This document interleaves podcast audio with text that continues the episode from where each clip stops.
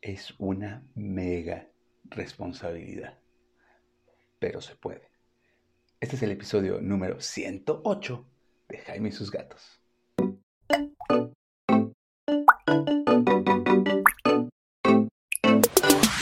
Hola, ¿qué tal? Yo soy Jaime, soy un gato ver, un amante de los gatos y comparto mi vida con cuatro maravillosos gatos. Y sí, en algunas ocasiones ha habido gente que me ha dicho, ¿no quieres más gatitos? Rescaté gatitos. En una sola ocasión, rescaté una camada de cuatro gatitos bebés. La verdad es que, de ser muy sincero, no tenía experiencia. Es una situación muy difícil, muy, muy difícil. Yo no los rescaté. Y bueno, antes de rescatarlos, en realidad creo que unos amigos se los secuestraron a su madre y me dijeron, Nati, que te gustan los gatos, llévatelos. Y como ya había pasado mucho tiempo, pues no había opción. O sea, tenía que moverme con esos gatitos o algo iba a pasar.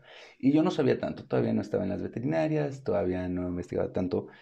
Y desafortunadamente, dos pequeños fallecieron. No tenían mucha oportunidad de vida desde el inicio porque al parecer sí traían parásitos y cosas por el estilo. Y la otra es un este secuestro que se hizo. ¿Por qué secuestro? Bueno, vamos a empezar. Estoy hablando de qué hacer cuando rescatas gatitos bebés.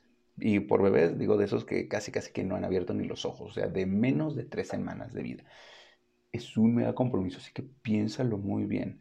Uno, dos, antes de rescatarlo es un, ¿realmente lo estás rescatando o solo se le está secuestrando a su mamá? Cuando tú encuentras una camada de gatitos en cierta zona, lo más importante es un que veas más o menos cuánto tiempo llevan ahí puede ser que la mamá los estaba mudando y los va dejando como por etapas así de que los muevo aquí, luego los muevo aquí, luego los muevo aquí y luego va uno, uno, uno, ¿no? O sea, imagínate, una gata con cuatro gatitos, pues no, no puede moverlos a todos de golpe, cuatro, cinco, seis gatitos. Así que quédate viendo, estate alerta y ve si la mamá no anda en los alrededores, porque capaz que no estás rescatando gatitos, estás secuestrando los gatitos de su mamá, que con quien tienen, aunque sean callejeros, mayor oportunidad de salir adelante. Si está la mamá y tienes forma de rescatar a la mamá y a los gatitos, adelante. Ahora, ojo, recuerda, rescatar es un compromiso, es un compromiso para No es solo moverlos del lugar, no es el, rescaté a esta mamá, ¿quién la quiere? Porque yo no puedo tenerla en casa. No, o sea, nela. Si la vas a rescatar es uno, porque sabes que esa gata necesita ser rescatada. Los gatos ferales no siempre tienen que ser rescatados. No todos los gatos callejeros están hechos para vivir en casas son libres y así han nacido. Es como si quisiera rescatar un lobo que ha vivido todo el tiempo en la calle, en, el bosque. ¿no? O sea, no va a ser un animal doméstico. Y sí puede que se exprima y le vaya peor. Así que, ojo, primero revisa si la gata tiene que ser rescatada, al igual que los gatitos. Si ya pasaron varias horas y no regresa la madre, ve alrededor, pregúntale a la gente, algo así. Asegúrate de que esos gatitos sí están abandonados y sin su madre. Si ya estás consciente de eso, ahora sí es momento de llevarlos a casa. En este tiempo en el que estás averiguando, ¿qué te recomiendo que hagas? Número uno, consigue fórmula para gatos o para cachorros mamíferos. Lo puedes encontrar en Petco o bien, si estás aquí en Querétaro, ya sabes, escríbele, y estoy haciendo como que llámale, pero escríbele o llámale a Peludo Feliz MX, ellos luego tienen fórmulas para cachorritos, es importante que sea leche para gatitos, es básico, ¿por qué? Porque recuerda que los gatos son intolerantes a la lactosa, así que si le das leche de vaca a un gatito, puede que le generes algún problema mayor. Si no tienes opción, leche de vaca es lactosada con agüita muy diluida y poquita en lo que consigues la esta, ¿no? O sea, vete pian pianito con ellos. Número dos, también ve consiguiendo una fuente de calor. Y por una fuente de calor puede ser un tapetito de esos de, que se utilizan para los reptiles, puede ser una lámpara de calor de las rojas y establece un espacio en donde los vas a tener. Los gatitos se mueren rápidamente por hipotermia, así que tienes que mantenerles agradable, pero tampoco se lo puedes dejar de golpe porque capaz que se queman. Si no lo has conseguido, vas a tener que estar calentando bolsas de calcetines con arroz o saquitos de arroz. Los calientas en el microondas y eso se mantiene calientito por mucho tiempo y se lo puedes poner a los gatitos en lo que consigues estos elementos. Así que consigue forma de mantenerlos calientitos. Bien, ya, hasta ahí suena todo bien. ¿Sabías tú que los gatitos comen cada dos horas? Exacto. Durante las el primer mes, básicamente cada dos horas, vas a tener que estarlos alimentando con una jeringa acorde a las instrucciones que te diga tu veterinario. Por favor, consulta a tu veterinario a la brevedad para que te diga cuánto hay que darles, cómo hay que darles. No está perdido. Si te comprometes, vas a poder sacarlos adelante. Así que cada dos horas, dales eh, la cantidad de leche o de alimento que te diga el veterinario que les tienes que dar, ¿no? Que, eh, eh, que varía un poco, este,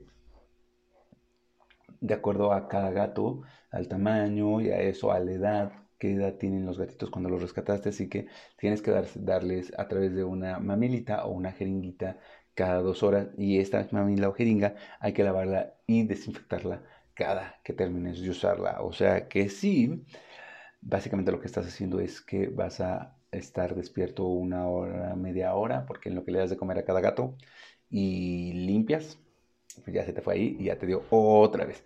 Puedes irlo espaciando poco a poco. Conforme vayas viendo, lo puedes ir espaciando 2, 3, 4, 5, 6 horas. Y conforme vayan creciendo, es menos. Eh, la siguiente cosa que tienes que aprender es que los gatitos no van al baño por sí solos. Así como lo escuchaste. Y quizá, y esto ahorita te digo porque te lo digo por experiencia, más, más tardado que darles de comer es hacer que vayan al baño. Vas a tener que tomar una gasita y en el anito hacerles con, en el anito y en, el principio, en la gente, vas a tener que moverlos circular hasta que hagan pipí y popó. Y luego los vas a tener que limpiar. ¿Por qué? Y esto estimularles un poquito el abdomencito con suavidad. ¿Por qué? Porque ellos no saben todavía cómo manejar sus esfínteres. Así es la cosa. Y de hecho la mamá lo hace. La mamá durante toda la primera infancia de los gatitos, o sea, cuando están cachorros, las gatitas no solo les dan de comer, sino que les lamen el culito para que el gatito haga el baño y la gata se come la pipí y la popó. Sí, así como lo escuchaste, porque si lo dejaran en la naturaleza, esa pipí y popó traería a cazadores, a este, animales que se los quieran comer. Así que la gata tiene que mantener limpio el espacio.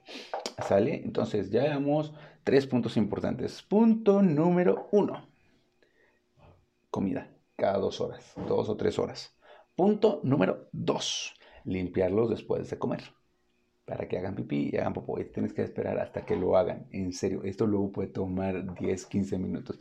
Punto número tres, mantenerlos calientitos pero sin riesgo de que se quemen. Porque si les dejas el foco prendido, capaz que se queman. Ponles un cartoncito o algo, algo que, que se caliente primero y luego el gatito se acerque a eso y eso sea lo que lo mantenga caliente. Punto número cuatro, acariciarlo y quererlos. Es momento de ir socializando y vas a tener que estar con ellos enseñándoles a ser gato. Probablemente conforme vayan creciendo vas a tener que enseñarles cómo ir al baño, vas a tener que enseñarles cuándo se pelean y cuándo no, cómo jugar, cómo no. Pero eso ya es una vez que salen adelante.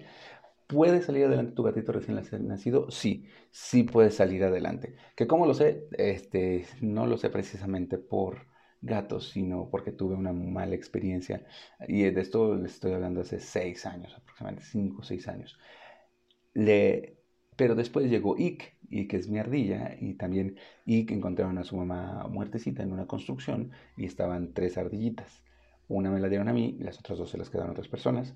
Y de ellos la única que ha oído es Ick, y es básicamente una instrucción muy, muy, muy parecida. ¿no? Cada dos horas comiendo y que estaba súper chiquita, así que ella era un mililitro de fórmula cada dos horas. Conforme fue creciendo, pasé de un mililitro a dos mililitros. Ella misma me iba pidiendo. Ahorita que es una bolita de pelo, está súper gorda.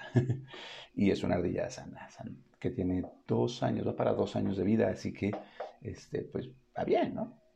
Y pasa lo mismo con los gatos. Eso sí, tenía ojeras hasta acá, así enormes, porque estarte levantando a cada rato. Si vas a rescatar gatitos recién nacidos, mi sugerencia es un piénsalo bien, revisa si la mamá está cerca o no, o si no, y si no está y no crees tener el compromiso, busca asesoría o ayuda con algún veterinario o alguna asociación protectora que te puedan echar la mano. No todos están dispuestos. Eh, es una situación un poco difícil, ¿no? Porque además, si te lo llevas, si te mueren, te lo digo por experiencia, te duele, te duele mucho. Crees que no funcionaste. Pero bueno, al menos intentaste darles una segunda oportunidad. Ten paciencia y asesórate con tu veterinario. Cualquier cosa, ya sabes, mis redes sociales, este, Jaime y sus gatos, estoy en todos lados, menos en Twitter. Eh, mándame un DM y con gusto te respondo las dudas que tengas. Y los jueves a las 8 de la noche, hora del centro de México, estamos haciendo lives. Eh, a veces voy a estar yo solo respondiendo preguntas, a veces voy a tener invitados. Y pues nada, tengan un excelente 14. Nos vemos. Adiós.